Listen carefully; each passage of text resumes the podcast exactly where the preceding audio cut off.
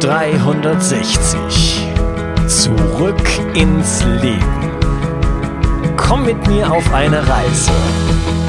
Eine Reise zu mehr Energie und fantastischer Gesundheit. Ich möchte dir das Wissen und den Mut vermitteln, den ich gebraucht hätte, als ich ganz unten war. Dabei will ich dir helfen, wieder richtig in deine Energie zu kommen.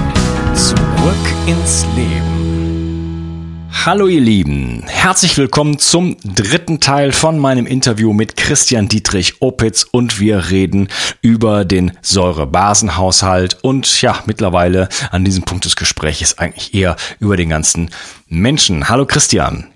Hallo Unkas. Gut, ähm, wir haben uns ähm, über viele, viele Themen bereits unterhalten. Lass mal gleich mal weitermachen.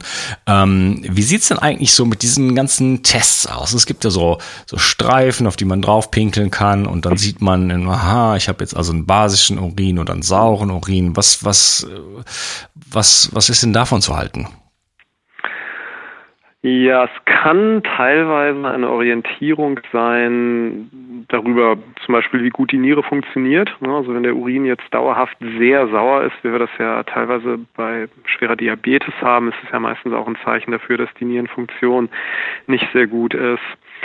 Es gibt manchmal bei bestimmten Krankheiten sehr konkrete Gründe, den Urin basisch zu machen. Also ich denke jetzt mal so an Blasenentzündungen bei Frauen. Das ist ja tatsächlich so, wenn die Natron nehmen und der Urin dann basisch wird, dann verabschiedet sich ja ganz häufig das Problem, weil so eine Blasenentzündung eben in einem sauren Urinmilieu viel, viel leichter greifen kann.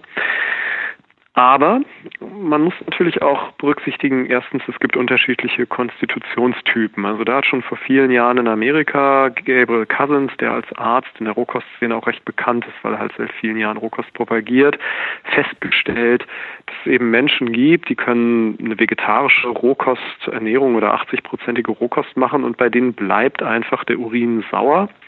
Das ist dann offensichtlich auch eine Veranlagung, während andere Leute mit der gleichen Ernährungsumstellung von der, sagen wir mal, üblichen amerikanischen Standardernährung dann sehr schnell bei einem basischen Urin waren. Also offensichtlich gibt es eben auch stoffwechselinterne Prozesse, wenn man jetzt an Konstitutionstypen denkt, wie im Ayurveda, die verschiedenen Doshas oder andere Arten, den Menschen in Konstitutionstypen einzuteilen, wird auch klar, es werden nie alle Leute bei der gleichen Ernährung exakt den gleichen pH-Wert im Urin haben. Also eine gewisse Orientierung kann es geben dadurch.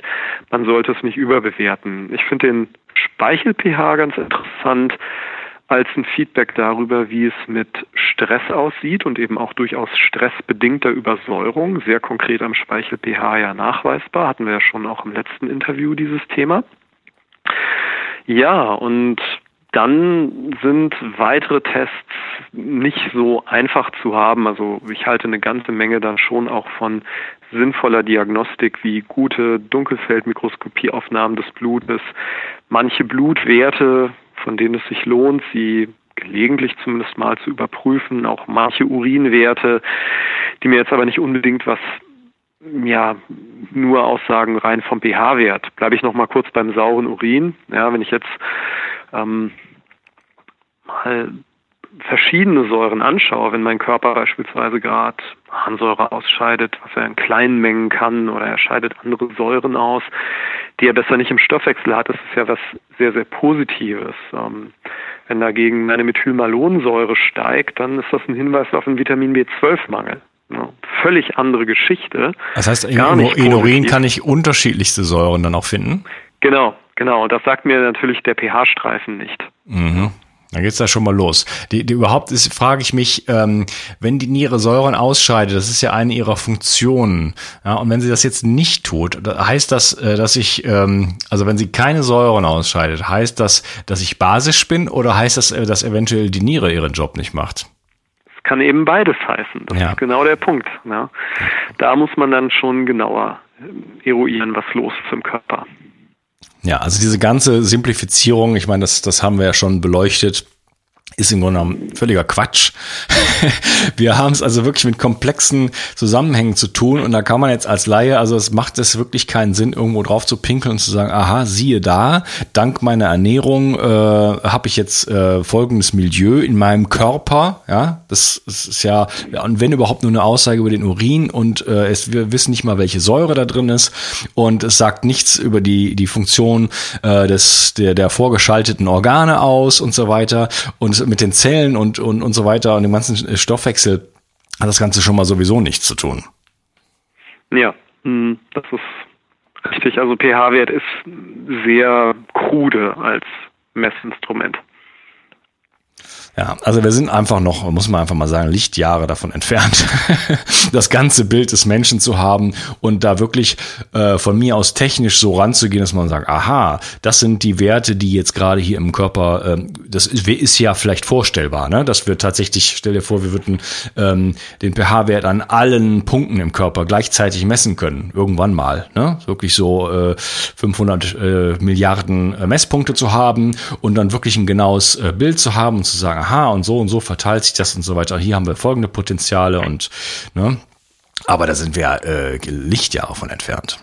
Ja, das ist wohl wahr. okay. Was äh, spielt denn der Darm noch für eine Rolle in dem ganzen, in der ganzen Geschichte? Ja, der Darm ist natürlich gerade heutzutage, weil er so häufig ein Schwachpunkt ist, sehr, sehr wichtig. Ähm, Nachdem die Nahrung im Magen ja im sauren Milieu verdaut wird, muss der Körper gute Bicarbonate ausschütten, damit der Dünndarm nicht geschädigt wird. Es kann aber auch sein, dass das eben nicht mehr besonders gut funktioniert. Hier ist dann so ein Bild von einer Übersäuerung des Körpers insofern relevant, als dass eine mangelnde Fähigkeit, ausreichend Basen darzubilden, wo sie gebraucht werden, wie die Bicarbonate am Anfang des Dünndarms. Das kann dann richtig zu einer Schädigung der Dünndarmschleimhaut führen, also wenn zu saures Milieu zu saure Nahrungsreste mit Magensäure ohne Bicarbonatabbufferung in den Dünndarm kommen, kann das eine Ursache, Mitursache von Entzündung und von Leaky Gut werden.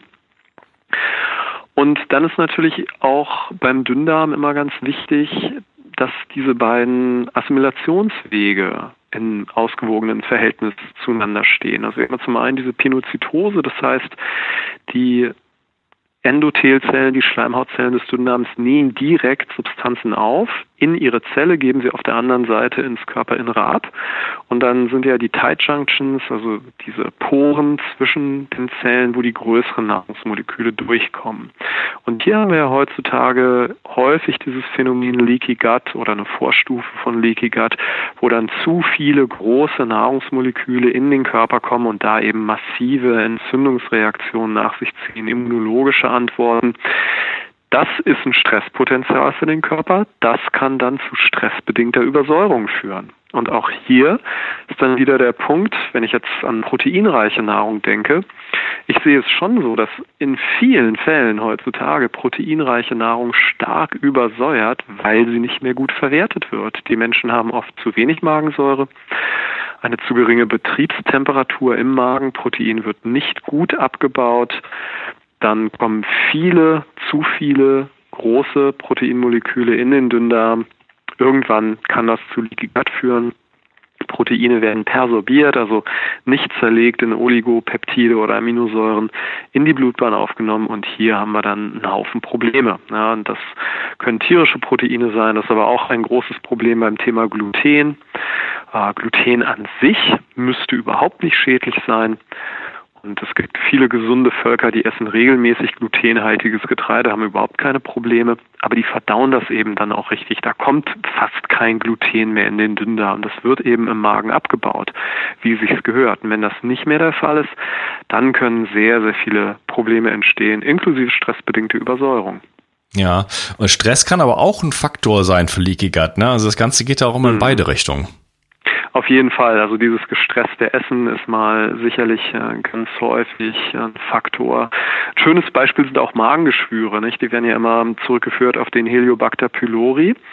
Und der ist sicherlich kofaktorell bei Magengeschwüren beteiligt, aber es gibt beispielsweise Länder, manche afrikanische Länder, da haben 50 Prozent der Bevölkerung Heliobacter pylori, aber zwei Prozent kriegen nur ein Magengeschwür und das sind dann häufig die Leute mit sehr hohen Stressbelastungen. Also ob ein Bakterium zum Beispiel eine Krankheit auslöst oder nicht, kann dann wieder am Stress liegen. Leaky Gut auf jeden Fall auch sehr stark Stress mitbedingt, führt zu Stress, kann aber auch durch Stress ausgelöst werden. Beides mhm. ist richtig. Ja. ja. Das heißt, wir haben also heutzutage einfach viele ähm, viele Einflüsse, die dann auch zu so einer Abwärtsspirale einfach führen können. Ne? Da kommen ja noch andere Faktoren dann zu. Ähm, äh, ja, die Ernährung an sich haben wir schon angesprochen. Dann kommen noch äh, elektromagnetische Felder dazu und Bewegungsmangel und schlechte Lichtquellen und so weiter und so fort, ne? die ja auch wieder zu, zu mehr Stress führen, was dann zu schlechtem Schlaf führt. Der schlechte, schlechte Schlaf führt wieder zu mehr Stress und so weiter und so fort. Ne, das, das Ganze dreht sich dann so äh, langsam aber sicher halt nach unten hin und dann irgendwann kann auch so eine Kaskade entstehen, äh, die dann halt wirklich zu wirklich massiver Krankheit führt und die man dann auch nicht mehr so einfach dann stoppen kann. Ja. Ja, und ein Faktor, der auch erwähnenswert ist in der heutigen Zeit, ist mentale Reizüberflutung. Also wenn ich mal aus der Praxis Beispiele nehmen kann, ich habe häufig Klienten, die wissen sehr viel über Gesundheit, die sind auch diszipliniert und konsequent, ernähren sich gut, nehmen gute Nahrungsergänzungsmittel und wenn man dann mal Werte checkt, sieht man, sie haben auch bei den Mikronährstoffen, wo sie hochwertige Produkte einnehmen, massive Mangelerscheinungen und massive Mangelwerte. Mhm. Und dann lasse ich mir so ihren Tagesablauf schildern, was sie so den ganzen Tag machen. Und meine übliche Empfehlung ist dann, mach alles weiter wie bisher, auch mit der Ernährung, aber die letzten vier Stunden vorm Schlafen guck auf keinen Bildschirm. Kein Smartphone, kein Computer, kein Fernseher. Und dann setzt erstmal meistens so eine Schockreaktion ein. ja. ja. Die hätten lieber, lieber acht Wochen gefastet oder was weiß ich, nochmal 7000 Euro für die teuerste Darmreinigungskur der Welt ausgegeben. Ja, das, das ist ihnen alles vertraut. Ja. Aber einfach mal weniger ist mehr. Bei mentaler Verarbeitung ist das unglaublich wichtig. Wir sollten uns immer dran erinnern, was uns die moderne neurologische Forschung, die Kybernetik sagt. Der Mensch sieht heute in zwei Monaten visuell so viel Informationen wie im 18. Jahrhundert in einem gesamten Leben. Mhm. Und Informationsverarbeitung ist eine Leistungsanforderung fürs Gehirn. Und wenn das einfach ein Maß übersteigt, dann ist es eben so, das führt nicht zu einer Stressreaktion, wie wir sie klassisch kennen, mit hohem Adrenalin und ja, verengten Blutgefäßen und so weiter. Es führt zu niederschwelligem Stress, an den man sich gewöhnen kann, weil er mhm. momentan nicht sehr stark ist. Nur auf Dauer ist niederschwelliger Stress viel belastender als kurzer, starker Stress. Und wenn der Körper auf diese Weise überreizt ist, dann kann eben oftmals Nahrung überhaupt nicht mehr verwertet werden. Und ich habe schon viele Fälle gesehen von Leuten, die, wenn sie dann die Konsequenz aufbringen, diese Empfehlung umzusetzen, mal die letzten vier Stunden ihres Tages bildschirmfrei zu gestalten und nicht noch auf Facebook was zu liken und was weiß ich noch alles, dass sie dann auf einmal ihre hochwertige Nahrung auch verwerten können, dass Unverträglichkeiten zurückgehen, dass sie an den Mikronährstoffen, wo sie bislang Mangelerscheinungen hatten und auch Mangelwerte, die sich durch Blut oder Urin messen lassen, dass die aufgefüllt werden können. Sie verändern nichts an ihrer Zufuhr, aber sie können es jetzt verwerten. Und dieser Faktor, ja, den würde ich einfach ganz stark betonen, wegen dieser unglaublich großen Bereitschaft, auch bei gesundheitlich sehr bewussten Menschen, die vielleicht sehr penibel sind mit der Qualität ihrer Ernährung, dass wir diese Informationsverschmutzung haben. Zu viel Information ist fürs Gehirn toxisch. Dafür sind wir nicht gemacht. Ja, und ja, was soll ich sagen? Also extrem wichtiger Faktor. Zeiten ja. fürs Nichtstun, Zeiten für Stille, Zeiten, um einfach mal ohne Smartphone spazieren zu gehen, sich hinzusetzen und einen Baum anzugucken, sich ins Gras zu legen im Sommer und in den Himmel zu gucken. Das ist unglaublich wichtig. Ja, fasse ich mir direkt an die eigene Nase, muss ich ganz ehrlich sagen. Ähm, auch hier durch meine Tätigkeit und so weiter. Ich mache den Podcast, ich mache einen Kongress gerade nebenher. Äh, es ist, es rappelt und klingelt auf allen Kanälen. Also das, das muss ich auch unbedingt, äh, da muss ich unbedingt auch Wege finden, das äh, enorm zu reduzieren. Und ich spüre auch diesen latenten Stress, dieses immer online sein, dieses immer, ach jetzt zack, da kommt, es, du hast ja die ganzen Notifications, das fährt in den Bildschirm rein auf allen Kanälen und so weiter. Und ach jetzt hier eine E-Mail und da muss ich antworten. Also ich habe, ich bin da natürlich in so vielen Richtungen auch quasi unter unterwegs, ne, innerhalb von diesen Projekten, aber es ist so, es sind so viele unterschiedliche Sachen, so viele Ebenen ähm, plus, äh, plus soziale Kontakte und so weiter. Das ist, ähm, das ist schon, ich spüre, dass das ein großer Stressfaktor ist. Und danke mhm. für deinen, wirklich danke für den Hinweis. Ich glaube, das ist wirklich ein ganz, ganz entscheidender Faktor. Und ja, wie gesagt, äh, da äh, kann ich, habe ich wirklich die Möglichkeit, mein Leben selber auch mal so ein bisschen zu betrachten. Ja, ich habe immer, ich hatte noch ganz viele, viele andere Fragen, die eher so ähm, in so ne, biochemische Richtung ging und so weiter. Was ist jetzt mit Basenpulvern? Wie sieht's mit grünen Smoothies aus? Und was ist mit grünen Säften und so weiter? Ich glaube, wir haben eigentlich den Bogen gespannt, dass man diese Fragen jetzt so gar nicht im Einzelnen ähm, wirklich unbedingt ähm, angehen muss. Eine Frage möchte ich dir aber trotzdem stellen. Äh, wie sieht's denn mit Apfelessig aus? Der ist dann zum Beispiel beim Schaub. Also der, der Apfelessig wurde ja in letzter Zeit gehypt oder schon seit einiger Zeit und er hat unglaublich gute Effekte von bessere Insulinsensitivität und was weiß ich was alles. Ähm, ist Apfelessig gesund? ja oder nein? ähm, vielleicht. wieso wieso bin ich nicht überrascht? ja, also ich denke, es gibt bei einem guten, naturtrüben, biologischen Apfelessig äh, einen wesentlichen Punkt, den man eruieren kann, den man, wo er sich eben auch unterscheidet von anderen Formen von Essig, wo man sagen kann, das ist wirklich wertvoll und das ist einfach ähm, die Malonsäure ja drin ist, Mal, äh, Malate, so die wir dann ja für die Mitochondrienfunktion sehr dringend brauchen. Es ist ein Anreger für eine gesunde Mitochondrienfunktion. Ja, Malinsäure, Malate.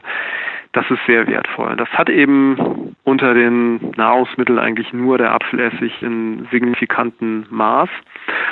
Und ganz viele Menschen heutzutage haben schlecht funktionierende Mitochondrien und dann kann das sehr wertvoll sein.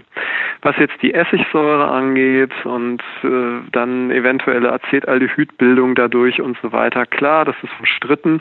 Ich würde aber mal sagen, ähm, so wie ich Apfelessig traditionell verstehe, wie es eben auch in der europäischen Klostermedizin, in der Volksheilkunde eingesetzt worden ist, hat man das ja kurzfristig als Heilmittel eingesetzt. Ja, bessere Wundheilung Ausstrahlung zum Beispiel. Ähm, ich kenne also gute Effekte auch bei Schuppenflechte mit inneren und äußeren Anwendungen. Ich kenne gute Erfolge bei Allergien, gerade bei multiplen Allergien bei Leuten. Und da hat es seinen Platz. Und was eben häufig passiert in der ganzheitlichen Ernährungsgesundheitsszene ist, dass eine Maßnahme, die kurzfristig oder kurweise kurativ eingesetzt als eine Heilmaßnahme zu verstehen ist, dass dann jemand ein Buch schreibt und dann soll jetzt jeder jeden Tag zwei Esslöffel Apfelessig zu sich nehmen. Und das kann auch falsch sein. Definitiv. Ähm, erster Punkt Zahnschmelz. Ja, also häufig starke Säure zu sich zu nehmen, kann fürs, für einen Zahnschmelz ungünstig sein. Das kann ich dann auch mit Wasser verdünnen, wie das ja normalerweise gemacht wird, aber trotzdem, mhm. äh, wenn man da noch Honig dazu gibt und es schmeckt angenehm, es schmeckt ja lecker, Apfelessig mit Honig sehr lecker, ne, dann ja, merke ja. ich die Säure nicht mehr so, hat mein Zahnfleisch vielleicht nicht die größte Freude dran. Und ja, darauf würde ich eben achten wenn Dinge in der traditionellen Volksmedizin kurativ empfohlen worden sind, dann hat das wahrscheinlich einen Wert, denn die traditionelle Volksmedizin war ja oft aufgrund von guten Beobachtungen einfach tradiert über die Jahrhunderte. Aber das heißt jetzt nicht, dass jeder es dauernd nehmen sollte. Ja, und was mit so einer Empfehlung, ähm, wir haben, viele von uns haben zu wenig Magensäure und jetzt also vor dem Essen die den Magen sozusagen zu unterstützen mit zum Beispiel einem, äh, kleinen Glas Apfelessig ja, mit Wasser vermischt. Ja, ist eine Möglichkeit. Es gibt ja auch die Leute, die tatsächlich Salzsäurekapseln nehmen, ist natürlich aber alles ja bruchstückhaft und löst nicht das Problem. Im Übrigen braucht der Körper natürlich Salzsäure und jetzt nicht Essigsäure in erster Linie. Essigsäure mhm. entsteht ja dann eher auch, wenn die Nahrung zu lange im Magen rumliegt. Mm, insofern plädiere ich, natürlich ist es ein Problem mit zu geringer Magensäure, ganz klar. Ja. Aber deswegen plädiere ich ja dann eher dafür, ähm, dem Körper die Unterstützung zu geben, dass er eine gesunde Körperwärme hat. Denn unter 36,5 Grad, da sinkt die Magensäurekonzentration rapide und ich würde eben auch den Körper immer darin unterstützen, mit Bitterstoffen die Magensäureproduktion zu erhöhen. Und da gibt es ja nun wirklich die Erfahrungswerte und auch eine medizinische Untersuchung mit den grünen Smoothies, dass wenn, gerade wenn die erste Mahlzeit am Tag nach längerem intermittierendem Fasten ein grünes Smoothie ist mit schön richtig dunkelgrünen, hochwertigen Wildkräutern, Gartenkräutern, ja, im Winter vielleicht auch ein, ein regionaler Feldsalat und solche Dinge, äh, Grünkohl als Wintergemüse sehr gut. Ne? Dann steigt die Magensäureproduktion wieder deutlich an. Also Viktoria Butenko hat mit einem Arzt damals, als sie die grünen Smoothies in Anführungsstrichen entdeckte, ich eine Untersuchung gemacht, dass da eine Steigerung der Magensalzsäureproduktion um ein Drittel festgestellt werden kann innerhalb von zwei bis drei Monaten. Ja, auch, auch, auch wenn ich da Bananen und, und, äh, nicht Möhren, äh, und Birnen und solche Sachen reinhaue, weil das ist schon, ja, die meisten grünen Smoothies sind ja dann noch eher ziemliche Süßgetränke. Ja, sie hat das damals ja für Anfänger konzipiert. Also sie hat ja Leute genommen, wirklich von der Straße sozusagen. Also nicht die Vegetarier, Rohköstler, alternativ essenden Leute, die Bitterstoffe schon kennen, sondern wirklich normale amerikanische Fastfood-Esser.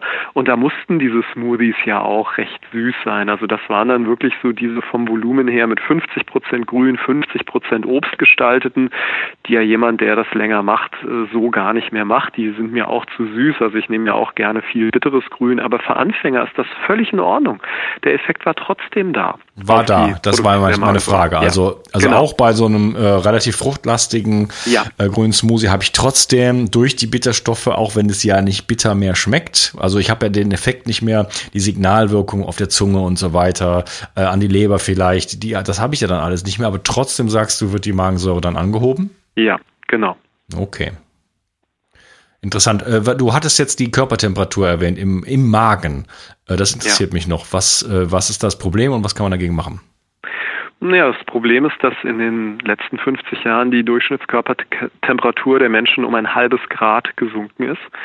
Im 19. Jahrhundert hat ja Karl Wunderlich diese 37 Grad festgestellt durch mehr als eine Million Temperaturmessungen bei Menschen. Dann in den 90er Jahren sagte die Universität in Michigan, oh, Herr Wunderlich hat falsch gemessen, es ist in Wirklichkeit 36,8, bis man dann 2010 feststellte, jetzt sind wir bei 36,5 und es geht weiter runter. Okay. Und das ist ein Riesenproblem, denn wir sind geeicht als warmblütige Säugetiere auf ein sehr, sehr schmales Temperaturband, wo unsere enzymatischen Prozesse gut funktionieren, unter anderem Verdauung, Magensäureproduktion, Grelin-Leptin-Balance, ne, also Hunger- und mhm. Sättigungshormone und so weiter. Was man machen kann, naja, ich kenne nur eine wirklich sinnvolle Maßnahme auf Dauer und das ist das Tomo-Training.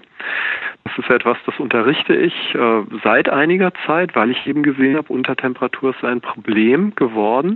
Und äh, Ingwerwasser und warmer Kräutertee und dicke Kleidung und Sport machen und Infrarotanwendungen, das ist ja alles nett, aber das wirkt alles nur symptomatisch. Das löst nicht das Problem der Untertemperatur im eigenen Stoffwechsel.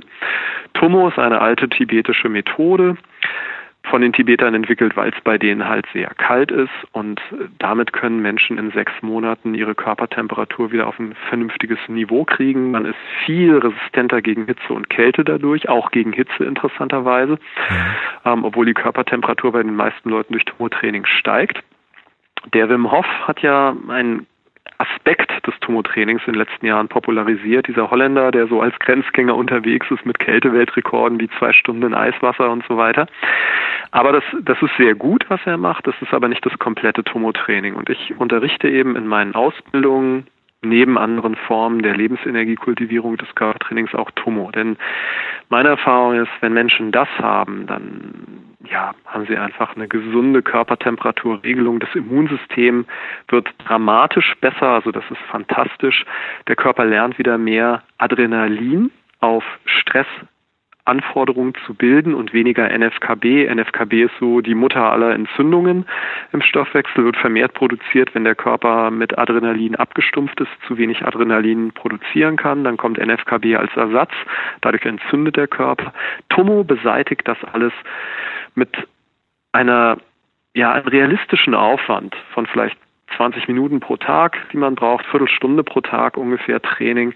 Es erhöht die körperliche Fitness dramatisch. Ich habe also oft dann die Tests, wo dann Leute, die gut trainiert sind oder auch Leute, die nicht gut trainiert sind, sollen eine Kraftübung machen. Dann machen sie die mit einer Anwendung aus dem Tomo, mit einer Atemtechnik und sie schaffen sofort 30 bis 50 Prozent mehr. Also ad hoc Ne? Mhm. Liegestütze, Klimmzüge, egal was, Kettlebell-Schwünge kannst du dir aussuchen. Ja? Also Tomo ist, ist, ein, ist ein, wirklich ein Juwel und viel zu wenig bekannt bei uns. Ich habe es vor 18 Jahren in China lernen können von einem tibetischen Nomaden, runtergebrochen auf das Essentielle, auf das Wichtige daran und das ist eine der wichtigsten Dinge inzwischen, ähm, die ich vermittle, weil man damit Körpertemperatur, Immunsystem, Fitness auf ein ganz neues Level regulieren kann. Ich glaube, ich muss dich mal besuchen, Christian. ja, ich bin richtig neugierig, was du da so alles so, alles so machst. Ja, ähm, Okay, interessant. Äh, ich habe mir gerade so ein bisschen die Community-Fragen durchgelesen. Da, erst, erstmal sind gar nicht so viele Fragen da, sondern viele Leute haben so, also einer hat so gesagt, wieso ist da sowieso alles klar? Ich dachte so, aha, okay, gut. Herzlichen Glückwunsch. Bei mir ist da erstmal nicht so viel klar. Ich finde aber, wir haben jetzt unglaublich viel Klarheit in das ganze Thema reingebracht. Ähm, und ja, der Joachim zum Beispiel sagt, das sind eher so Aussagen, dass das basische Leben viel Unfug bereitet hat und äh, dass einfach nicht alle alle Organe basisch funktionieren und deswegen äh, ja gibt es dann eine ganze Menge äh, eine ganze Reihe von Problemen auch im äh, im Bereich der Vorverdauung. Ne? Das haben wir mhm. auch schon angesprochen. Ich denke, wir haben eigentlich schon praktisch alles angesprochen, was hier so äh, gefragt wird oder angesprochen wird. Und der Carsten äh, sagt noch, wer hat eigentlich überhaupt angefangen mit dem ganzen Kram? War es ein Heilpraktiker, ein Teehersteller oder wer war es? Lässt sich wahrscheinlich nicht genau zurückverfolgen. Ja, okay. Dann äh, ja, lass uns mal da an der Stelle den Sack zumachen. Äh, du hattest gerade schon so ein bisschen so äh, deine Workshops, Tomo-Workshops angesprochen. Was machst du denn noch so alles? Du hast ja noch so ein paar andere Sachen im Programm. Ja, also das äh, wichtigste Training, was ich anbiete, ist meine einjährige Ausbildung, die äh, über vier verlängerte Seminarmodule geht, also immer dreieinhalb Tage. Und in dieser Ausbildung bringe ich halt alles unter, was wirklich ganz rudimentäre und intensive Methoden sind zum Aufbau von Lebensenergie und körperlicher Fitness durch Lebensenergieschulung. Und diese Übungen und Praktiken, die auch Tomo beinhalten, die sind so intensiv und lösen viel auch intrapsychisch aus an Veränderungen, dass ich das nur im Rahmen dieser Ausbildung mache, um die Leute ein Jahr dabei zu begleiten, weil da wirklich ein Prozess stattfindet, wo man seinen Körper und wie der Körper auf das Leben reagiert, nochmal ganz neu kennenlernen kann wo auch durchaus so alte Themen nochmal hochkommen können, auch körperliche Dinge, die im Körpergedächtnis gespeichert sind, wie frühere Verletzungen, Unfälle, Krankheiten, die also wirklich nochmal so als Zellerinnerung nach oben kommen und ausheilen können. Also viele Phänomene treten dabei auf, wo ich denke, etwas Begleitung ist wichtig. Und ja, das biete ich eben seit neun Jahren inzwischen an. Dadurch wächst auch ein schönes Netzwerk von Leuten, die richtig in die Tiefe gehen mit den Themen Gesundheit, äh, innere Stabilität, innere Stille finden. Und da haben wir eine schöne kleine Community inzwischen von Leuten, die sich da austauschen, gegenseitig bereichern. Also das ist mal so das, das ganz Wesentliche. Dann habe ich einzelne Seminare Einsteigeseminare zum Thema Ernährung und Lebensenergie. Beispielsweise bin ich jetzt am nächsten Wochenende wieder auf so einem Seminar. Ähm, ich unterrichte Teile des Siddha-Systems. Das ist ein bei uns noch wenig bekanntes südindisches Yoga-System. Nicht so sehr im Sinne von harter Yoga, sondern mehr von einem meditativen und energetischen Yoga. Da unterrichte ich die ersten Stufen. Bin selber auch noch in der Ausbildung, was die höheren Stufen angeht. Und ähm, ja, das ist auch ein schönes Training, wenn man jetzt ein Wochenende investieren kann, wenn einem so eine ganze Ausbildung zu viel ist.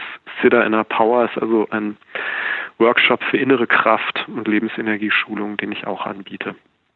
Ja, das sind mal so die, die wesentlichen Sachen. Und wenn man richtig in die Tiefe gehen will, dann empfehle ich meine Ausbildung. Ja, okay.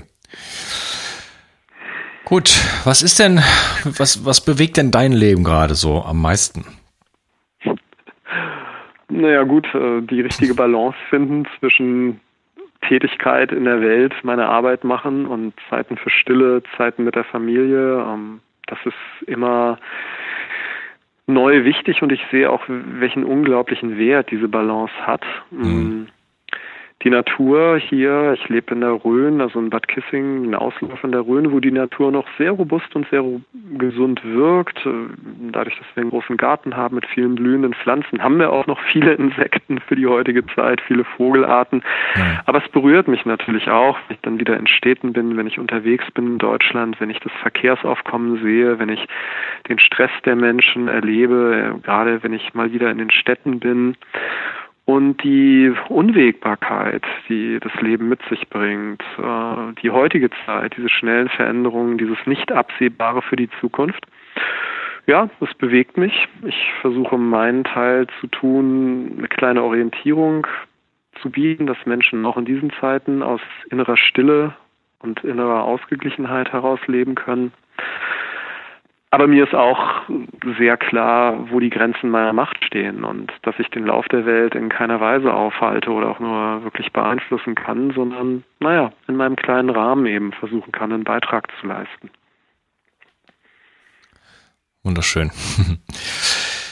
Ähm, wenn du dem Zuhörer einen Tipp mit auf den Weg geben könntest, wenn du so das ganze Thema, was wir heute besprochen haben, mal so auf einen, eine Empfehlung quasi runterbrechen könntest, was, äh, wie würde das aussehen? Vertraue deiner Körperintelligenz mehr als den Theorien von Experten mhm. und nimm dabei auch zur Kenntnis, dass deine Körperintelligenz nicht perfekt ist und sich immer neu entwickeln kann und du immer neue Erkenntnisse machen kannst, indem du auf deinen Körper vertraust. Und nimm das Wissen von Experten zusätzlich als Hilfe, aber mach daraus niemals eine absolute Wahrheit. Okay, ja. Ja, da bin ich ganz bei dir. ja, das äh, hat mich wirklich gefreut. Ich habe, ich denke, wir haben einen richtig guten Job gemacht. Ähm, dieses Thema wirklich mal so ein bisschen zu zerlegen und aber auch da Klarheit reinzubringen. Äh, ich war ein bisschen nervös vorher, äh, werden wir das wirklich schaffen oder werden wir die Konfusion noch erhöhen? Ich glaube, das haben wir tatsächlich überhaupt nicht gemacht, sondern einfach viel, viel Klarheit da reingebracht. Und äh, ja, ich danke dir dafür und ich fand, das war ein ganz tolles Gespräch und ja, ich hoffe, wir sehen uns dann irgendwann mal. Komme ich mal zu einem von deinen Workshops. Sehr gerne, würde mich freuen. ja, mich auch. Okay, ich wünsche dir einen schönen Abend noch. Mach's gut. Dankeschön, mach's gut und Gas. Ne? Tschüss. Tschüss. Ich möchte dir etwas schenken. Und zwar habe ich dir einen Audiokurs aufgenommen, wo ich dich in sieben Schritten zu mehr Energie und fantastischer Gesundheit führe. Das Einzige, was du tun musst, ist unten in der Description auf den Link zu klicken, dich dort einzutragen und dann bekommst du von mir kostenfrei diesen Audiokurs nach Hause geliefert. Wenn du das Gefühl hast, dass ich heute deinen Tag ein bisschen schöner gemacht habe, dann möchte ich dich einladen, auch meinen Tag etwas zu verschönern und auf iTunes zu gehen und für mich dort eine 5-Sterne-Bewertung und eine Rezension zu hinterlassen. Da würde ich mich riesig freuen und ich wünsche dir einen wunderschönen Tag. Bis dann, dein Onkas. Ciao. Bio 360 Zurück ins Leben.